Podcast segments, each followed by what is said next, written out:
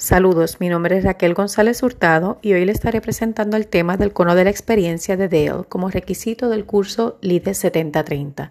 Edgar Dale fue un famoso educador que presentó la teoría del cono de aprendizaje o el cono de la experiencia.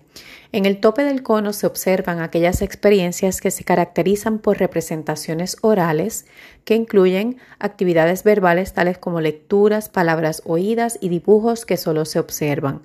Luego, a mitad del cono se observan mayormente las actividades visuales, tales como ver una película o el procedimiento para realizar algo. Finalmente, en la base del cono se consideran las experiencias directas o reales, donde el participante realiza la actividad que se pretende aprender. Los órdenes de la pirámide desde su ápice hacia la base incluyen las siguientes experiencias.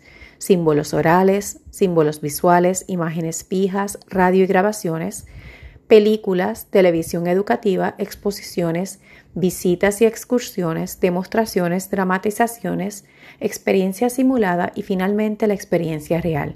Siguiendo este modelo experiencial, las ideas o conceptos tendrán mayor probabilidad de permanecer en la memoria si se construyen a partir de la experiencia concreta.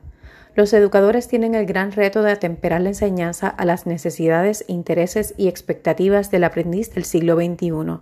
Estos desafíos han ocasionado un interés de varios educadores en investigar los métodos de enseñanza implementados y las oportunidades que estos le proveen a los estudiantes de interaccionar con el contenido de diferentes maneras. Siguiendo lo propuesto por la teoría del cono de las experiencias de Dale, los estudiantes deben tener un rol más activo en su proceso de aprendizaje y dejar de ser meramente los recipientes de información, para de esta manera adquirir los conocimientos necesarios.